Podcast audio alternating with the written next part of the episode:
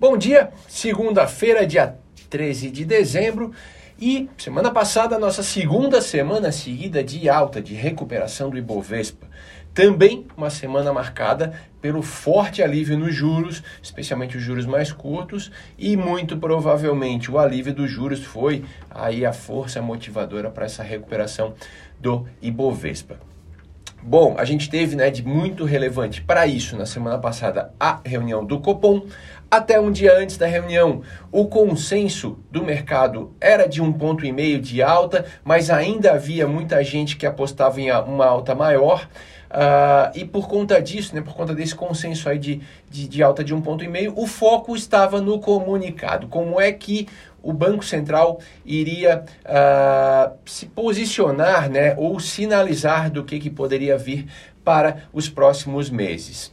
Uh, antes da reunião, aí é interessante, um, um dia antes da reunião, a gente teve a divulgação das vendas do varejo, que mais uma vez foi um indicador que mostrou que a nossa economia já está perdendo fôlego e crescendo menos. Mais uma vez, porque na semana anterior a gente teve PIB abaixo do esperado, uh, dados da indústria abaixo do esperado, e com isso aí ficou uma dúvida de como que o Banco Central ia se comportar. Mas, apesar de tudo isso, o Banco Central veio muito mais duro com a inflação do que se esperava. Prometeu entrar ainda mais no campo contracionista, ou seja, juros mais altos que acabam desestimulando a atividade econômica e já sinalizou outra alta de um ponto e meio para a próxima reunião de fevereiro, no comecinho de fevereiro. Isso sim surpreendeu bastante o mercado, porque todo mundo, é, aliás, a maioria, né, esperava uh, que o Banco Central já começasse a diminuir seu ritmo de alta dos juros.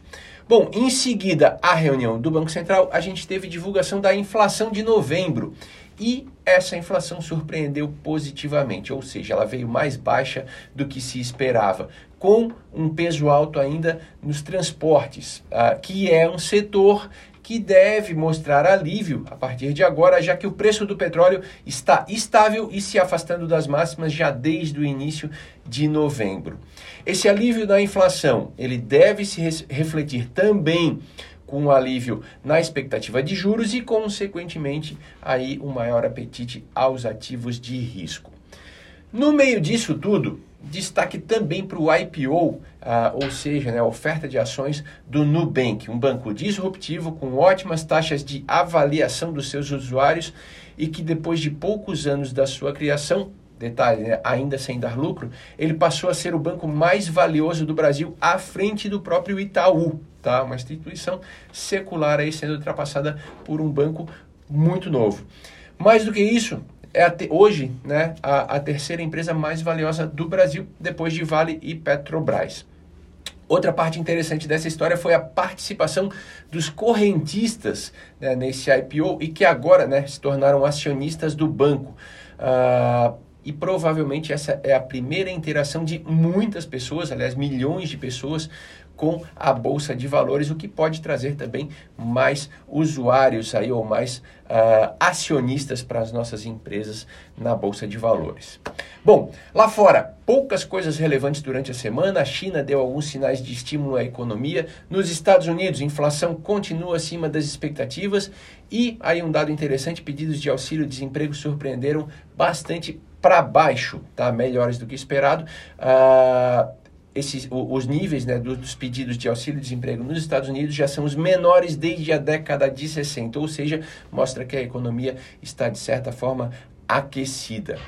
Uh, isso também acaba aumentando as expectativas em relação à reunião do Fed que vai ocorrer nessa próxima semana e que pode aí dar alguma luz sobre o ritmo de retirada de estímulos e alta dos juros por lá. Vamos ter também várias outras reuniões importantes de bancos centrais. Europa, Japão, Chile, Turquia, México, Rússia. E aí é importante né, que a gente tenha alguns pares nossos aí, Turquia, México e Rússia.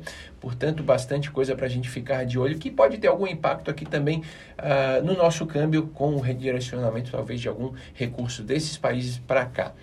Aqui, olho no Congresso, na sua última semana de atividade antes do recesso. Uh, a gente tem também algumas indicações importantes aí de de indicadores de serviço, o IBCBR e, quinta-feira, o relatório trimestral de inflação. Apesar disso tudo, promete aí provavelmente ser uma semana um pouquinho mais calma já em ritmo aí de, de fechamento de ano, ok? Então, uma ótima semana para todos nós.